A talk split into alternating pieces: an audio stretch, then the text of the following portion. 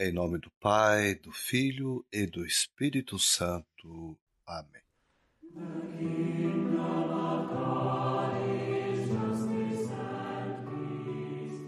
Sou o Diácono Carlos e estarei com vocês partilhando semanalmente a vivência de nossa fé.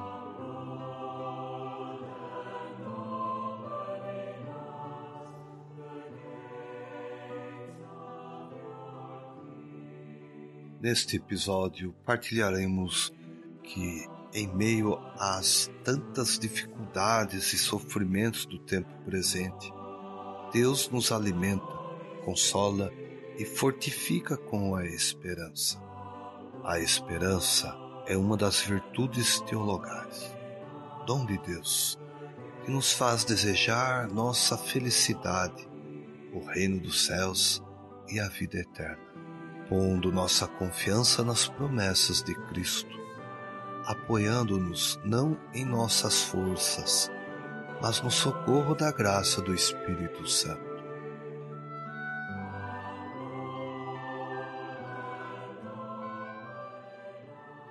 Esta é uma virtude teologal diferente das virtudes humanas, que são disposições habituais que permitem um homem escolher e praticar o bem e refere-se diretamente a Deus, ou seja, faz o cristão a viver em relação com a Santíssima Trindade e tem por origem, motivo e objeto o Deus Uno e Trino. Ela é infundida por Deus em nossa alma para sermos capazes de agir como seus filhos e merecer a vida eterna. São o penhor da presença e da ação do Espírito Santo nas faculdades de cada ser humano. A virtude da esperança responde à aspiração de felicidade que nossa alma tem e é colocada por Deus em nosso coração, purificando-a para ordená-la ao reino dos céus. Ela nos protege contra o desânimo, anima-nos diante de nossa fraqueza, faz o nosso coração desejar a bem-aventurança eterna. Isso quer dizer que quando se espera coisas humanas ou materiais, não se trata da virtude da esperança. Pode-se realmente esperar conseguir um emprego, esperar ir bem numa prova ou um concurso, bem como esperar ser bem recebido por certa pessoa, no determinado lugar. Mas que fique claro, nada disso trata da verdadeira esperança, a virtude teologal. A esperança é aquela virtude que nos faz esperar em Deus e nas suas promessas. A partir daí, fica claro porque a primeira virtude teologal a ser cultivada precisa ser a fé, pois dela provém a esperança. De fato, é necessário conhecer Deus, suas características, seu imenso amor pelo ser humano, a maneira como, através da história, preparou a salvação da humanidade para poder esperá-lo. Uma fé que se desenvolve, que provoca o aperfeiçoamento da virtude da esperança em nós. A virtude da esperança não é uma utopia ou uma disposição interior que nos permite construir mundos imaginários. Ela é inteiramente concreta. A carta aos Hebreus diz: Continuemos a afirmar nossa esperança, porque é fiel quem fez as promessas. São Tito disse: Por Jesus Cristo, nosso Salvador, fomos justificados e nos tornamos herdeiros da esperança da vida eterna. Nossa esperança não pode ser incerta, pois ela se apoia nas promessas divinas dizia Santo Agostinho. Santa Teresa de Jesus dizia também: Espera, ó minha alma, espera. Ignoras o dia e a hora.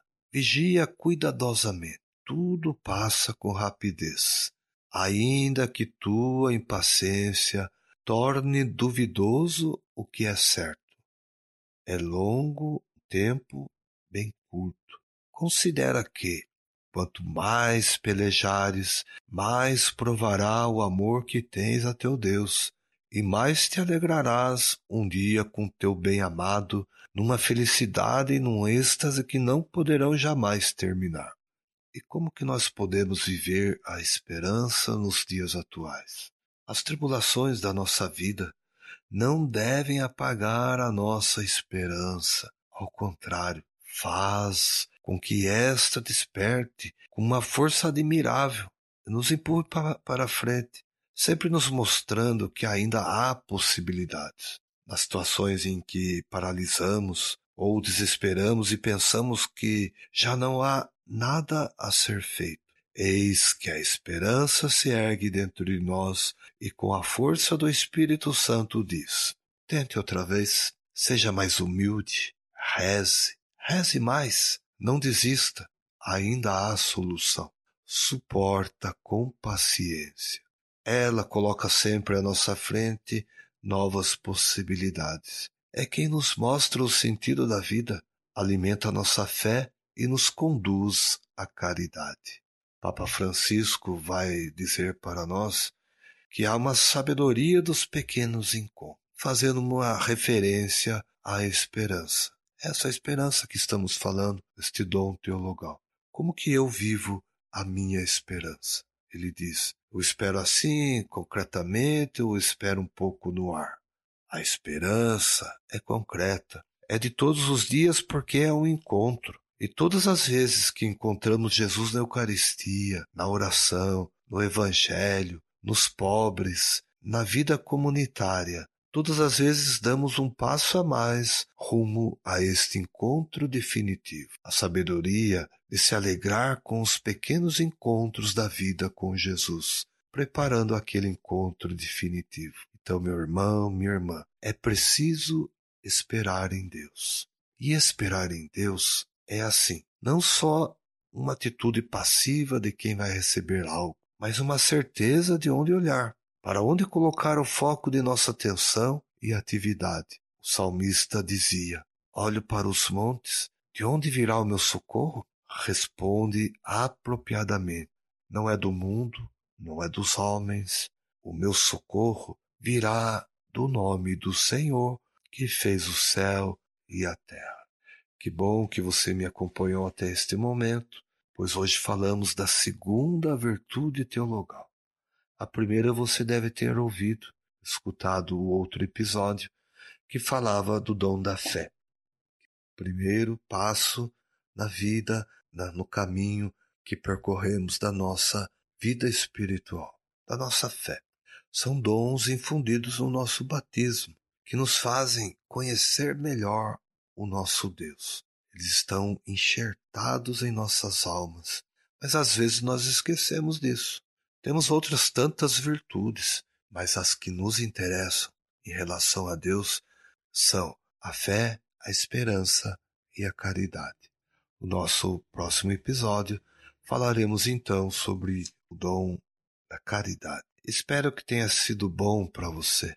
Por isso, compartilhe este episódio com seus irmãos, amigos e conhecidos. Vamos levar a esperança a todos. Fique com Deus. Um forte abraço. Em nome do Pai, do Filho e do Espírito Santo. Amém.